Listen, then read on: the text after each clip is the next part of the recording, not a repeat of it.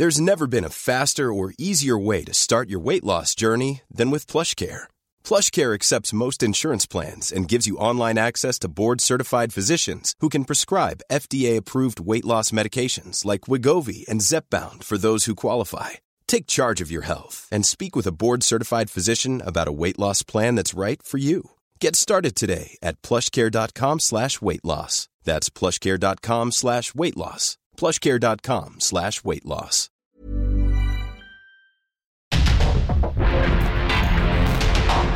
Porque el mundo actual no se entendería sin la economía, las finanzas y los negocios.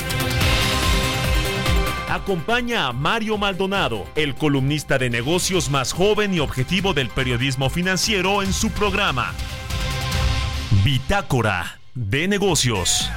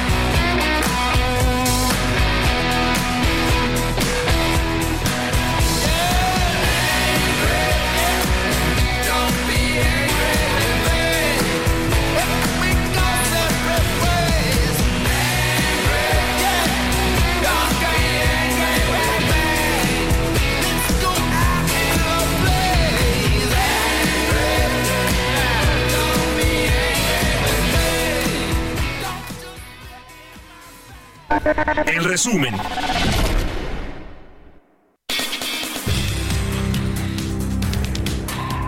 Este viernes en el viaje inaugural del tramo Campeche-Cancún, el presidente López Obrador reconoció que al tren Maya todavía le falta y que hay partes que están inconclusas porque justificó son obras que llevan tiempo. ¿Por qué estamos cesando desde ahora? Porque pues estamos echando a andar la operación, pues, varios días, semanas, meses, en prácticas. Falta la cuestión operativa, el funcionamiento, la venta de los boletos, la vigilancia, eh, el mantenimiento, los nuevos trenes, porque este es estándar. Pero van a haber otros el presidente López Obrador informó que la inversión total de la magna obra ronda los 300 mil millones de pesos, pero reconoció que no tenía la cifra exacta. La Secretaría de Hacienda y Crédito Público presentó el Plan Anual de Financiamiento para el año 2024. Explicó en un comunicado que este plan se fundamenta en cinco pilares estratégicos. Cubrir las necesidades de financiamiento del gobierno federal con un nivel de costo y riesgo adecuado, optimizar el perfil de vencimientos de deuda y sus características, promover el crecimiento del mercado de de bonos sostenibles, realizar una gestión integral de riesgos y preservar la sostenibilidad de la deuda pública. Analistas consultados por el Banco de México elevaron su pronóstico para la economía mexicana en 2024 al crecer su estimación de 2.10 a 2.29%. La Secretaría de Hacienda considera que la economía de México puede crecer el próximo año entre un rango de 2.5 y 3.5%. Bitácora de negocios con Mario Maldonado.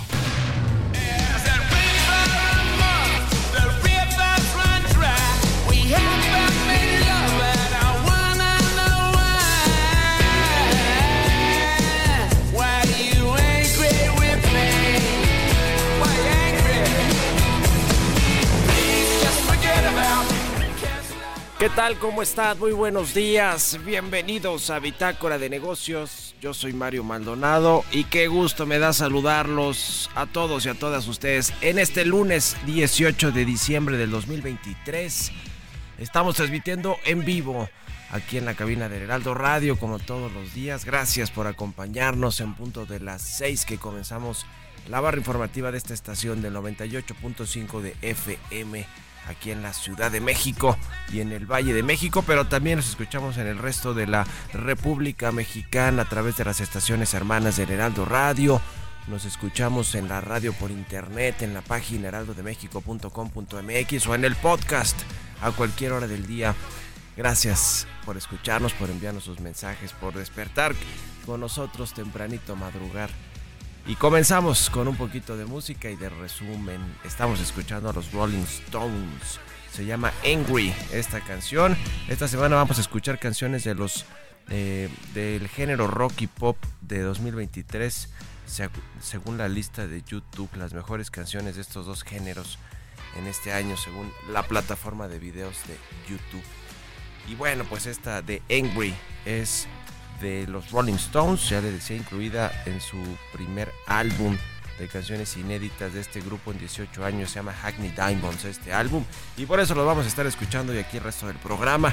Quédense con nosotros, vamos a entrarle a los temas, a la información, vamos a hablar con Roberto Aguilar. Lo más importante que sucede en las bolsas y en los mercados financieros. Los mercados financieros toman un respiro a la espera de la decisión de política monetaria de Japón y más datos de Estados Unidos. Canadá, el socio comercial de México, propone que todos sus autos sean cero emisiones en 2035. La transición energética, la industria automotriz. Rusia aumentará recortes de exportaciones petroleras para mantener precios internacionales. Vamos a hablar de eso con Roberto Aguilar, vamos a platicar con Mariana Campos, directora de México Evalúa, sobre el reporte de finanzas públicas al tercer trimestre de 2023 y vamos a, a platicar a detalle de las finanzas estatales, los subejercicios que tienen los estados de la República en su presupuesto en este reporte al tercer trimestre. Vamos a hablar con Eduardo Ramírez, eh, especialista en estructuras ferroviarias, ingeniero civil, sobre la inauguración del primer tramo del tren Maya de Campeche a Cancún. Vamos a platicar detalles sobre este tema y vamos a hablar también de los mexicanos más ricos de 2023 a propósito de que la semana pasada Carlos Slim rompió récord de riqueza, de patrimonio neto, más de 100 mil millones de dólares. Así que vamos a entrarle a estos y otros temas hoy aquí en Bitácora de Negocios. Quédense con nosotros de aquí hasta las 7. Son las eh, 6 con 11 apenas, así que falta, falta tiempo mucho para que eh, le demos aquí a la información económica financiera de negocios nacional, internacional y hablar un poco del triunfo hasta del América. Vamos a hablar de este eh, número, esta copa número 14 o campeonato número 14 que lograron las Águilas del América ayer en el Estadio Azteca abarrotado. Ni un alma que había ya allí en el Estadio Azteca. Yo no fui, pero aquí Jesús Espinosa sí fue, entonces me cuenta que 74 mil aficionados estuvieron allí en carne y hueso en el Estadio Azteca eh, con este triunfo del América 3 a 0 en ese segundo partido, en el Global 4 1. Eh, pues polémico como son las finales siempre. Bueno, vamos a entrarle a estos temas, quédense con nosotros y vámonos a otra cosa.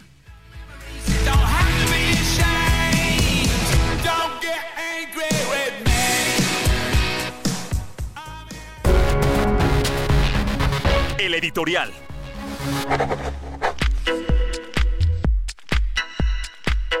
Bueno, pues se acordarán de todo esto que sucedió apenas hace unas semanas en Nuevo León, esta crisis institucional que se generó tras la licencia que solicitó Samuel García, el gobernador de esta entidad, para competir por la presidencia de la República como candidato de Movimiento Ciudadano. Fue precandidato unos cuantos días, junto con su esposa recorrieron algunos estados del norte del país y después pues resultó que eh, en el Congreso sí en el Congreso de Nuevo León sí le otorgaron la licencia, pero como lo marca la Constitución estatal, pues debían ellos poner a un eh, o elegir a un eh, gobernador interino. Samuel García quería dejar el suyo, no se pusieron de acuerdo. Después dijo, bueno, mejor me regreso a Nuevo León y no voy a competir por la presidencia de la República. Y, y ahora está, pues, Movimiento Ciudadano buscando candidato o candidata. Lo cierto es que detrás de este pleito a muerte, porque y casi que es imposible de solucionar, por lo menos hasta que acabe el mandato Samuel García eh, o hasta que salga ese Congreso,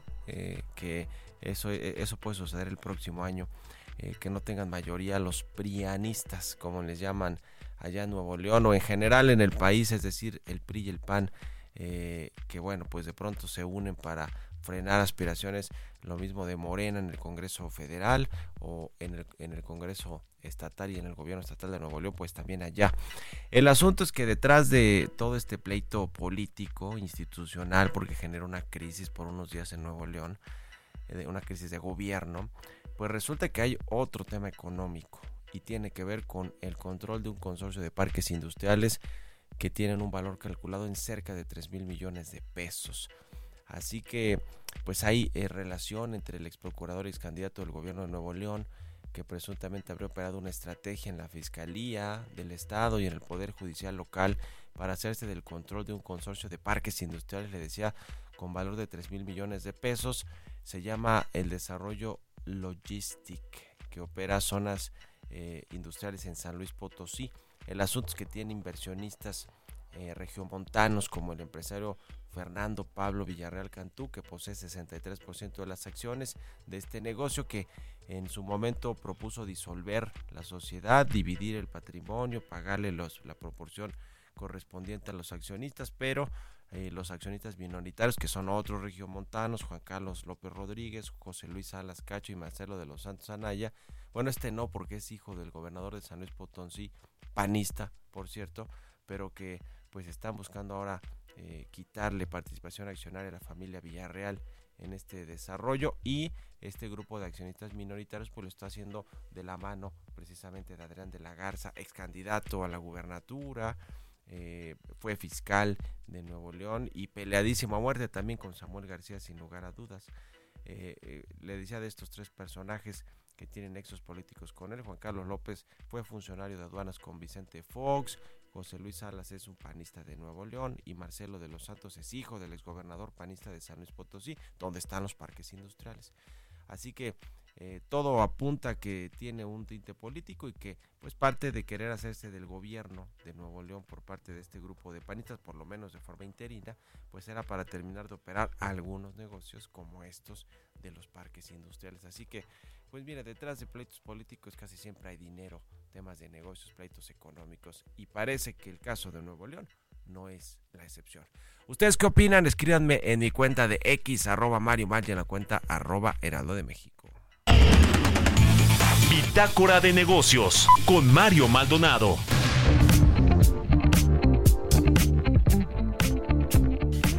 Vamos a platicar con Mariana Campos, como todos los lunes, cada 15 días. Ella es directora general de México Evalúa. ¿Cómo estás, Mariana? Buenos días.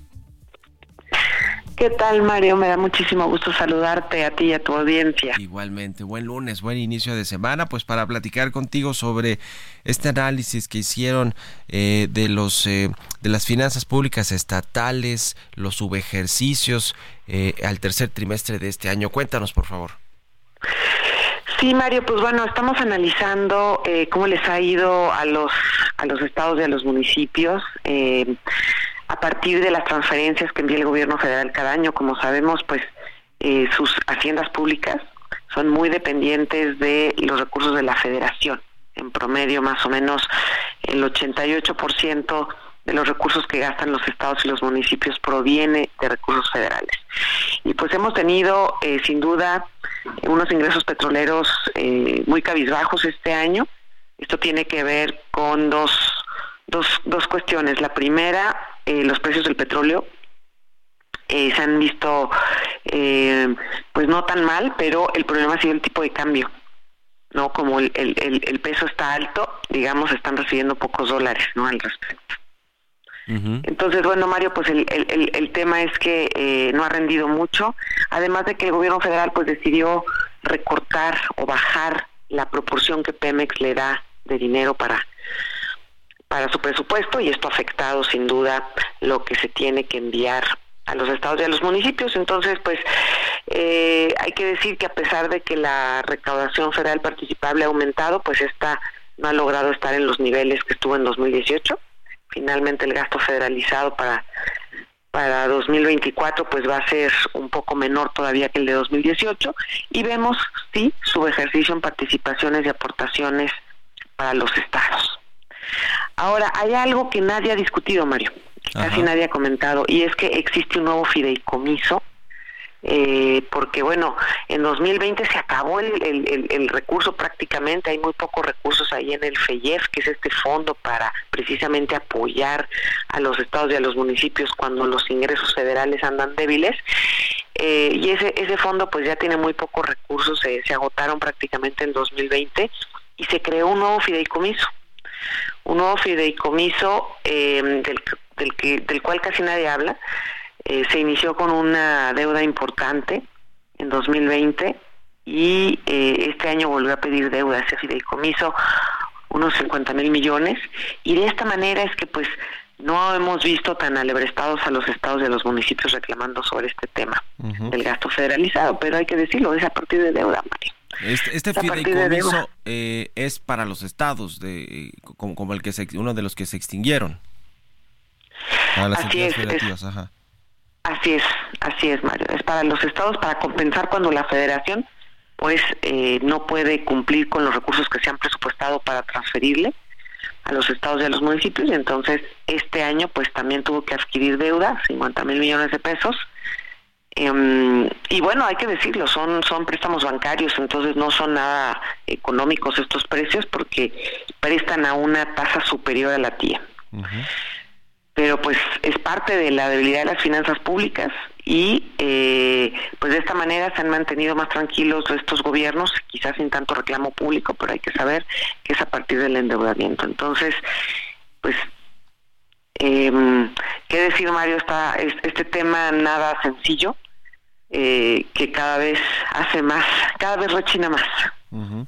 Qué cosa, porque pues los, los estados entre que eh, no recaudan muy bien y que a veces también desde el gobierno federal se castiga con las participaciones que le tocan a los estados por asuntos hasta políticos y, algunos otros, pues ahora eh, algunos tienen estos subejercicios, ya donde se afectó el tipo de cambio, pero bueno, pues los ha compensado, los ha compensado el gobierno de alguna manera con este nuevo fideicomiso que finalmente pues lo pagamos todos los mexicanos porque es deuda y como tú dices a tasas altas, ahora que están las tasas de interés muy altas, pues tienen que colocar ese papel eh, pues a, a tasas nada baratas que terminamos pagando todos, pero bueno, en fin, así está siempre eh, la problemática con las partidas presupuestales para los estados que siempre están reclamando, estados y municipios, reclamando más dinero a la federación.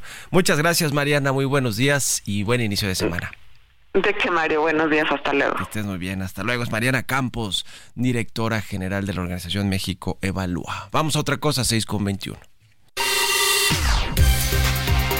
Economía y mercados. Roberto Aguilar ya está aquí en la cabina del Heraldo Radio. Mi querido Robert, ¿cómo te va? Buenos días. ¿Qué tal, Mario? Me da mucho gusto saludarte a ti y a todos nuestros amigos. Fíjate que se acaban de dar a conocer unos datos interesantes por parte del INEGI.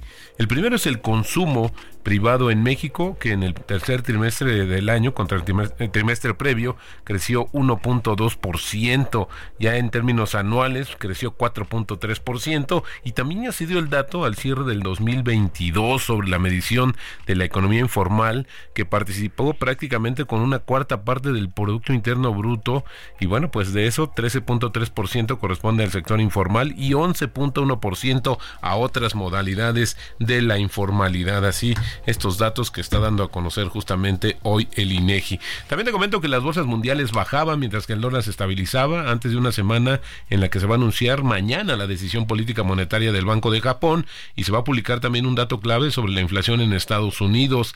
La decisión política del Banco de Japón será probablemente el principal acontecimiento en Asia esta semana.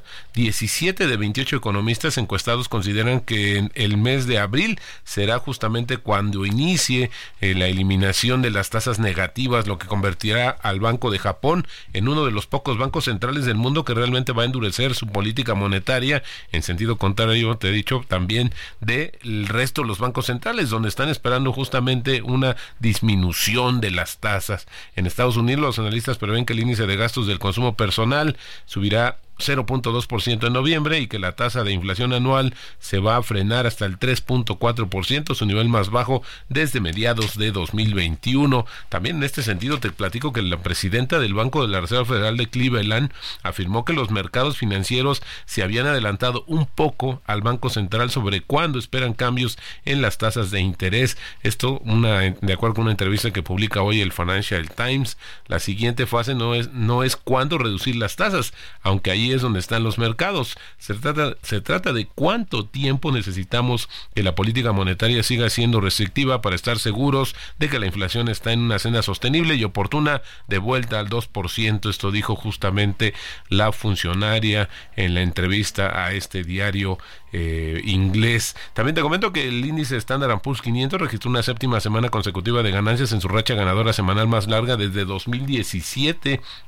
y después del giro moderado por parte de la Reserva Federal, aunque el índice de referencia terminó la jornada ligeramente a la baja, los comentarios del viernes del presidente del Banco de la Reserva Federal de Nueva York, señalando que es demasiado pronto para hablar de recortes de tasas, atenuaron parte del optimismo. También interesante, fíjate, Canadá va a anunciar esta semana que todos los automóviles nuevos tendrán que ser de cero emisiones para 2035, ya que este país está preparado para dar a conocer nuevas normativas en el último ejemplo de países de todo el mundo que impulsan la electrificación. Este tema va a ser eh, progresivo. Fíjate que, por ejemplo, para el 20% de todos los, autos nuevos en el 2026 tendrán que ser justamente con estas características de cero emisiones, el 60% en el 2030 y para el 2035 el 100%. También te comento que el crudo subía ya que los ataques de los eh, contrabuques en el Mar Rojo aumentaban la preocupación sobre las interrupciones del suministro petrolero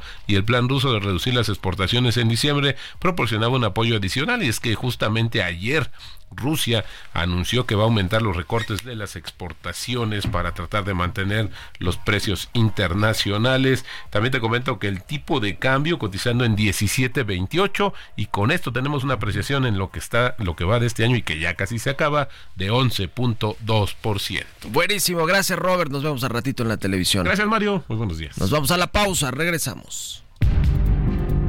En un momento continuamos con la información más relevante del mundo financiero en Bitácora de Negocios con Mario Maldonado.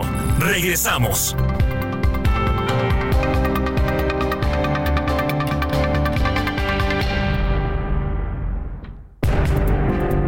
Estamos de vuelta en Bitácora de Negocios con Mario Maldonado. Sigue creando momentos únicos con Ford. Estrena tu Ford preferido con tasas desde 0% y seguro promocional. Visita a tu distribuidor Ford más cercano. Consulta términos y condiciones en Ford.mx. Vigencia del 1 de diciembre de 2023 al 2 de enero de 2024.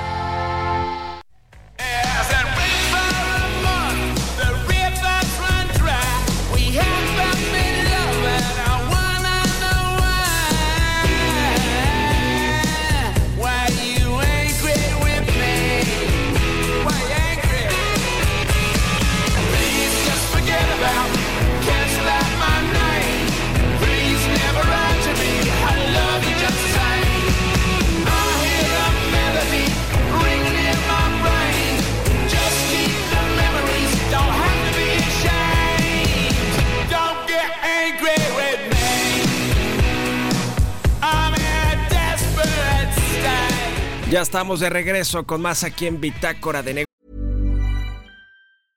Everyone knows therapy is great for solving problems, But getting therapy has its own problems too, like finding the right therapist, fitting into their schedule, and of course, the cost. Well, BetterHelp can solve those problems. It's totally online and built around your schedule. It's surprisingly affordable too.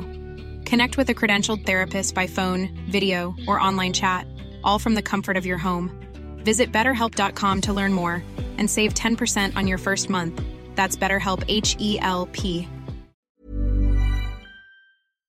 Son las 6 de la mañana con 31 minutos, tiempo del centro de México.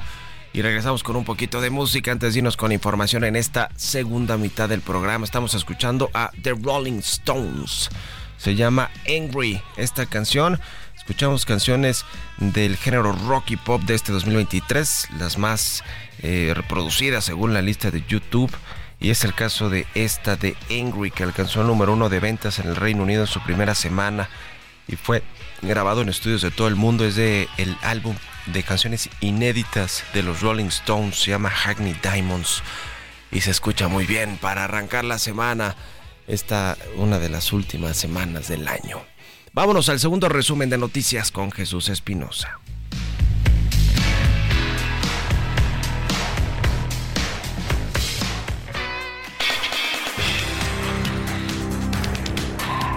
Un estudio de la Comisión Económica para América Latina y el Caribe, la CEPAL, señala que durante el gobierno del presidente Andrés Manuel López Obrador, México se ha mantenido entre los países más pobres de la región y en 2022 solo fue superado en ese indicador por El Salvador, Argentina y Colombia. La misma CEPAL mejoró sus perspectivas de crecimiento para México en 2024 a 2.5% desde el 1.8% que había estimado en septiembre pasado y por encima del crecimiento promedio de 1.9% previsto para toda la región. Para América Latina la expectativa es un incremento de 2.2% en el año por cerrar y para el próximo se anticipa una desaceleración a 1.9%. El Banco de México indicó que la actividad económica en las cuatro regiones del país continuó su expansión en el tercer trimestre, comportamiento que se explica por la relocalización, pero también por las obras que el gobierno federal impulsa en el sureste del país. La manufactura nacional, que es el principal sector económico de México, siguió en una etapa de crisis durante octubre pasado, resistiendo la debilidad industrial que presenta Estados Unidos. De acuerdo con datos desestacionalizados del INEGI, el valor de producción del conjunto de industrias manufactureras cayó 4.9% a tasa anual en términos reales durante el décimo mes del 2023. Entrevista.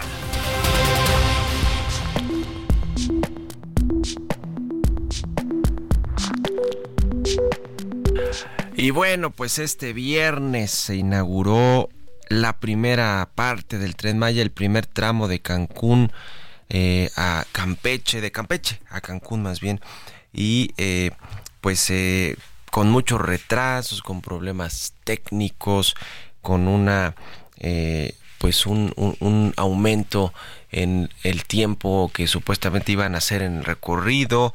En fin, pues como, como se esperaba, porque es un proyecto incompleto, una obra que no está concluida, ni siquiera en esa, en esa fase, ¿no? Porque pues muchas de las estaciones por las que cruza el tren Maya de Campeche a Cancún y de vuelta, pues están sin terminar la mayoría.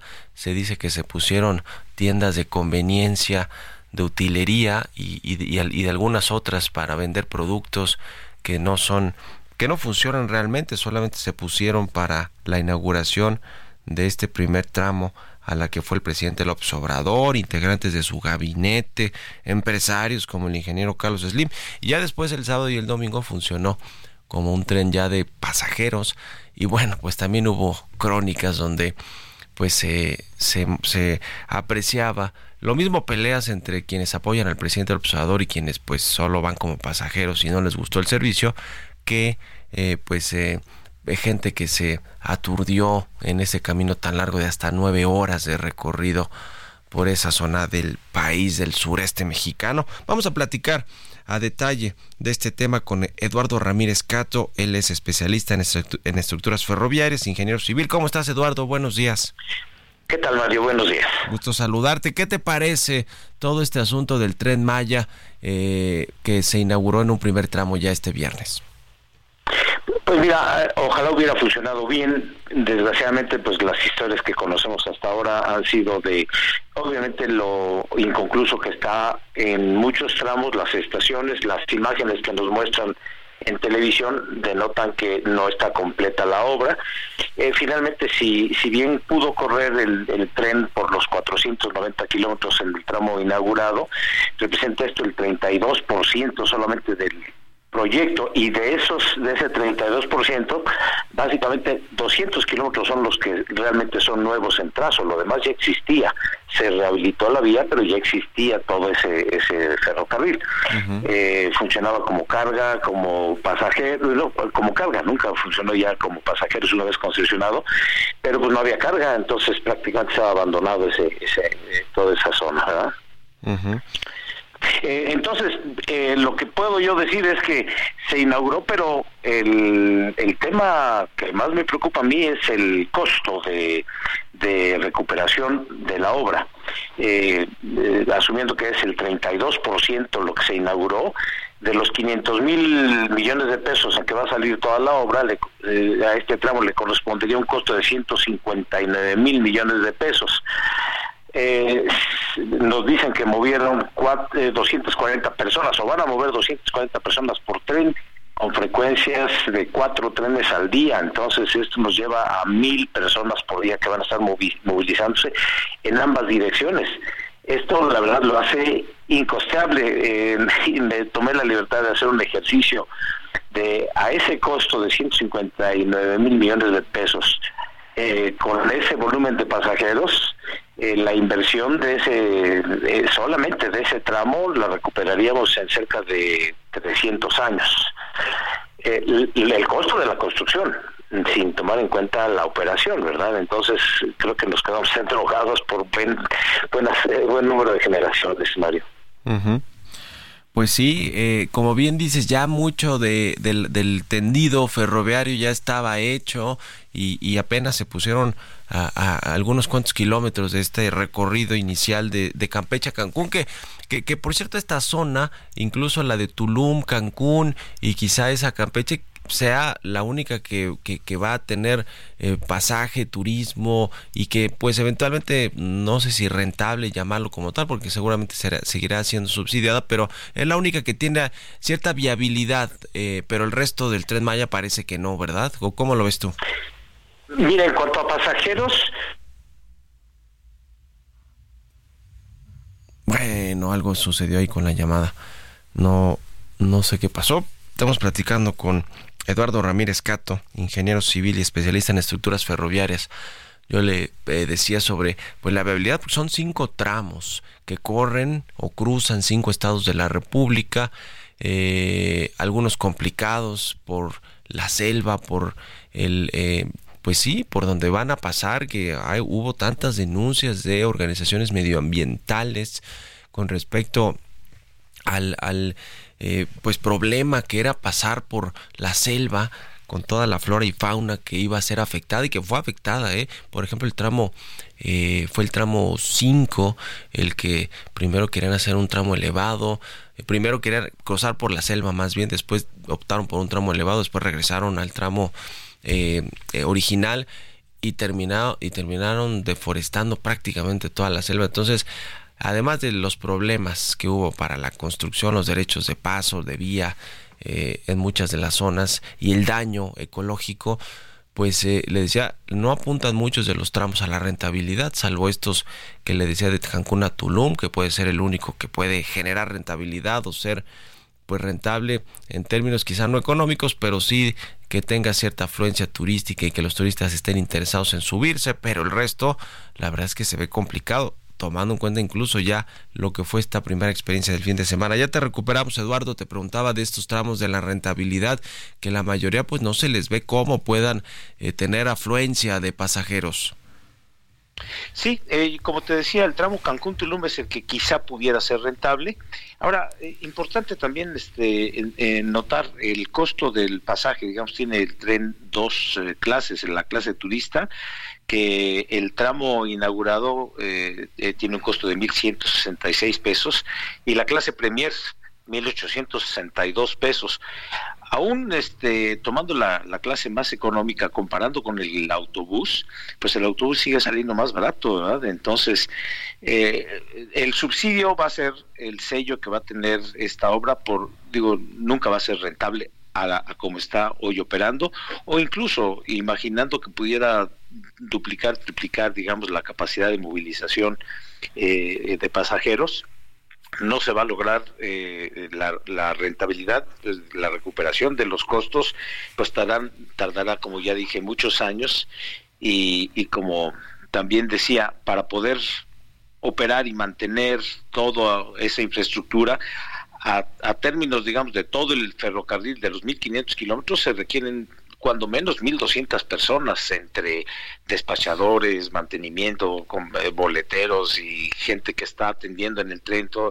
En fin, e, e, es eh, verdaderamente, si vas sumando números, pues no te salen las cuentas y a, mí eso es lo que me preocupa porque pues estamos comprometidos por varias generaciones eh, y esperando que efectivamente haya interés en, en, los tramos, como tú decías, que pudieran eventualmente alguien interesarse, ojalá que todo el ferrocarril fuera de mucho interés y que hubiera una densidad, digamos, de pasajeros que pudiera mantenerlo ocupado al menos durante 14 horas al día. Esto quizá lo acercaría un poco más a, números un poco negros.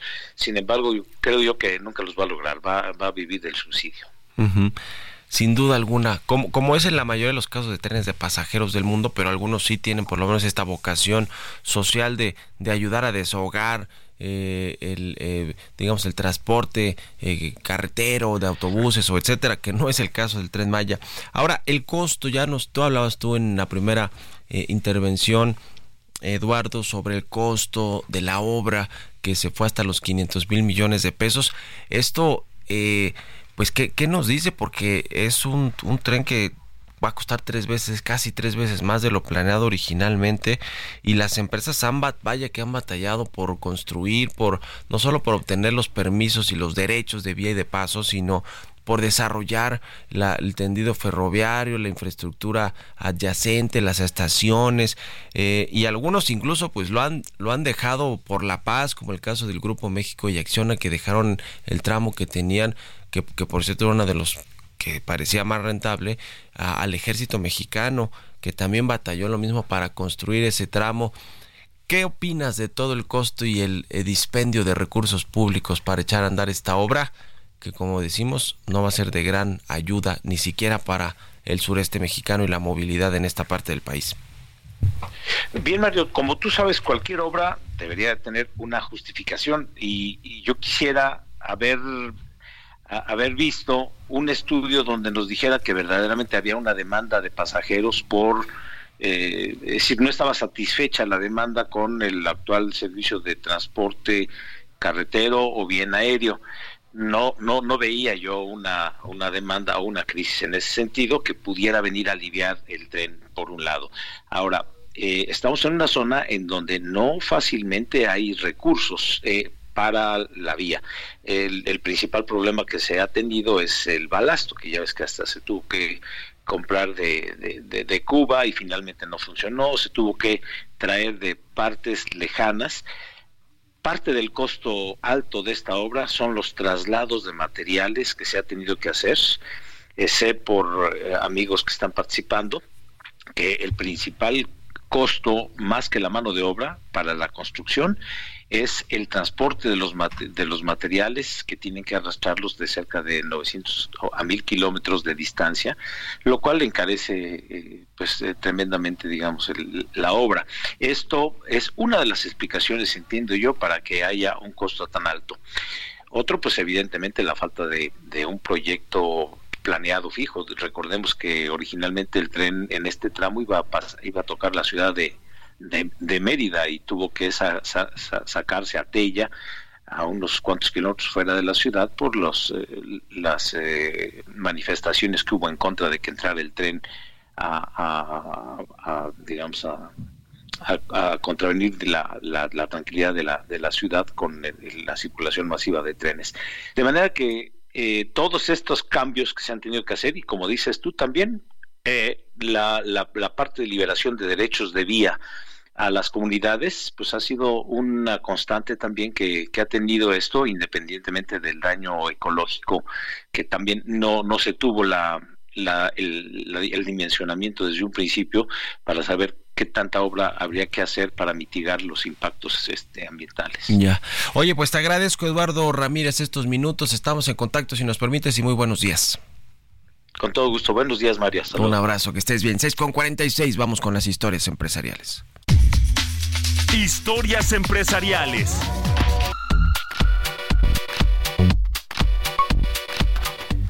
Los cinco mexicanos más ricos del 2023, cinco multimillonarios que cerraron el año en el listado de Bloomberg como los hombres más ricos. Ya le cuento quiénes son, pero Carlos Slim le decía, rebasó por primera vez en la historia los 100 mil millones de dólares de patrimonio neto. Nos platica del tema Giovanna Torres. Todos los mexicanos dentro del ranking de los más ricos del mundo experimentaron cambios en sus fortunas. Algunos vieron descender sus patrimonios dramáticamente para luego recuperarse. El 14 de diciembre las fortunas de estos millonarios registraron un total de 34.408 millones de dólares. De los cinco, cuatro vieron crecer sus participaciones, mientras que solo uno de ellos enfrentó pérdidas al cierre del año. Estos son los cinco millonarios mexicanos con mayor riqueza a nivel mundial y la evolución de sus patrimonios hasta diciembre del 2023.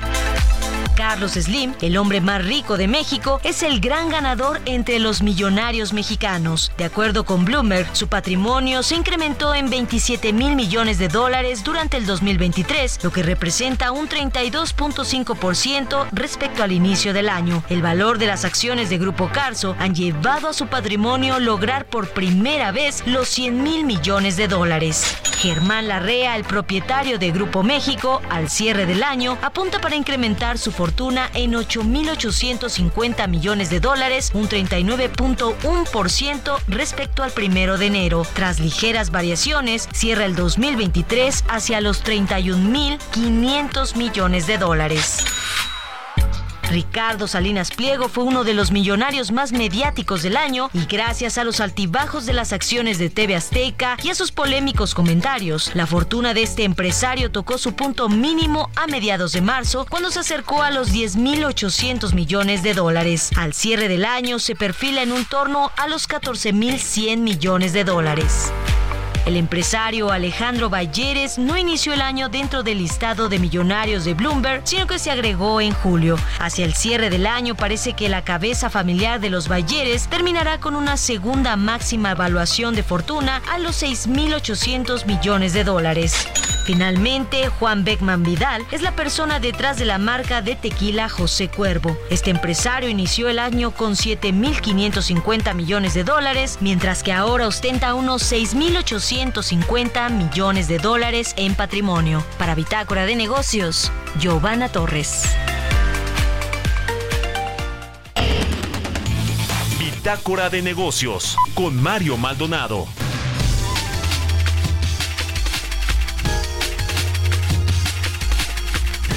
Y bien, le decía, vamos a platicar con Alberto Alessi, director general de Manpower Group para México, Centroamérica y el Caribe. ¿Cómo estás, Alberto? Buenos días. Buenos días, ¿cómo estás Mario? Un saludo para ti y tu auditorio. Igualmente, queremos platicar contigo sobre esta encuesta de expectativas de empleo y resultados de eh, escasez de talento en México. ¿Cómo está? Cuéntanos los, eh, los datos más importantes que obtuvieron con esta encuesta, por favor. Pues como cada trimestre, Mario, eh, lanzamos los resultados de nuestra encuesta de expectativas de empleo, en esta en particular eh, eh, encuesta predictiva para el primer trimestre, enero, febrero, marzo del año que viene, y venimos con buenas noticias. 48% de más de mil empresas encuestadas a nivel nacional manifestaron estar planeando aumentar sus, sus plantillas laborales, solo el 14% espera reducirlas y 35% no planea hacer cambios. Con esto nos eh, arroja el indicador de tendencia neta de empleo ajustada estacionalmente en un 34%, la segunda más alta de todo este año Eh, y los principales sectores que van a estar creciendo para el próximo trimestre del año 2024, en primer lugar, ciencias de la vida y la salud con 56%, seguido de tecnologías de la información, transporte, logística y automotriz con 42%, manufactura, bienes de servicio y finanzas alrededor del 38%. Y en cuanto a las regiones, Mario, eh, como siempre las del norte con, eh, con intenciones mucho más fuertes, estamos hablando de la región noroeste con un 48% de intenciones de contratación 38% la región norte, 36% eh, Ciudad de México el noreste con 35%. Así que por lo menos el panorama eh, para aquellos que están escuchándonos y están pendientes de buscar empleo, sea su primer empleo o buscando cambios, eh, primer trimestre del próximo año arrancaremos eh, con cifras realmente positivas de contratación. ¿Por qué se habla de que hay una escasez de, talento? ¿Qué es lo qué tipo de empleos o, de trabajadores están buscando las empresas para sus, em, sus, eh, sus eh, pues para sus actividades y que no lo encuentran. Sí, en efecto, en simultáneo, eh, este año, Mario, lanzamos nuestra encuesta de escasez de talento. para el caso en particular de México, tenemos un 68% de empresas manifestando dificultades para poder conseguir talento. O sea, casi 7 de cada 10 empresas manifiestan tener problemas, principalmente eh, uno, eh, eh, con todo el tema del nearshoring y la expansión de, las inversiones locales, Mario, lo que estamos viendo es que primero se están necesitando una serie de habilidades humanas que, con, digamos que con el, con el paso del tiempo cada día van creciendo en función, digamos, a, a lo que necesitan las organizaciones. Para el caso en particular de México, eh, hay cinco de las principales, eh, digamos, competencias blandas que no estamos consiguiendo en el mercado, eh, digamos, con suficiente, en, suficiente cantidad. Estamos hablando de colaboración y trabajo en equipo. En segundo, resolución de problemas. En el tercer lugar, responsabilidad y autodisciplina. Cuarto lugar, pensamiento crítico y análisis. Y de quinto está la resiliencia y la adaptabilidad. esto en cuanto a habilidades blandas y también está ocurriendo pues obviamente un fenómeno y es que los puestos que más de alguna forma se están dificultando para conseguir, en el primer lugar tenemos a las tecnologías de la información análisis de datos, ahí uno de los principales impedimentos para poder obtener, digamos, trabajadores eh, masivamente tiene que ver con el idioma inglés, sí está el conocimiento técnico, pero como se han venido muchos eh, centros de servicios compartidos que dan servicio en los Estados Unidos, pues es vital que, que hablen inglés y se está convirtiendo realmente eh, en un gap importante. En segundo lugar, el puesto de mayor demanda y donde menos conseguimos eh, competencias para ello tiene que ver con vendedores, ventas en general. En tercer lugar, atención al cliente y front office.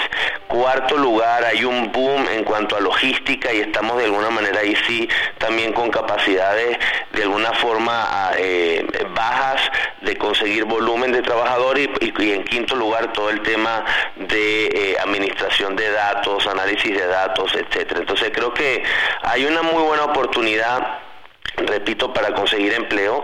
Por el otro lado, un poco el consejo es aquellas personas que, que, hoy vienen de, posiciones, si se quiere, eh, con capacidades realmente transaccionales, buscar de cerrar esa, esa brecha con cursos cortos. ¿no? Ya, pues gracias a Alberto Alessi por estos minutos y muy buenos días. Hasta luego, Mario. Buen día. Bien, hasta luego. Con esto nos despedimos. Gracias a todos y a todas ustedes por habernos acompañado este lunes aquí en Bitácora de Negocios. Se quedan con Sergio Lupita en estas frecuencias. Nosotros nos vamos a la televisión, al canal 8 de la televisión abierta, las noticias de la mañana. Y nos escuchamos aquí mañana tempranito a las 6. Muy buenos días.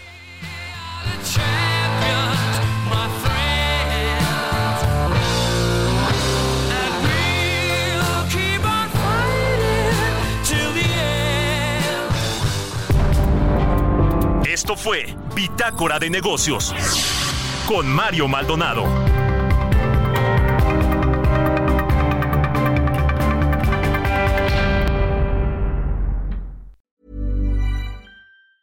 Mom deserves the best, and there's no better place to shop for Mother's Day than Whole Foods Market. They're your destination for unbeatable savings, from premium gifts to show-stopping flowers and irresistible desserts. Start by saving 33% with Prime on all body care and candles. Then get a 15-stem bunch of tulips for just $9.99 each with Prime. Round out Mom's menu with festive rosé, irresistible berry chantilly cake, and more special treats. Come celebrate Mother's Day at Whole Foods Market.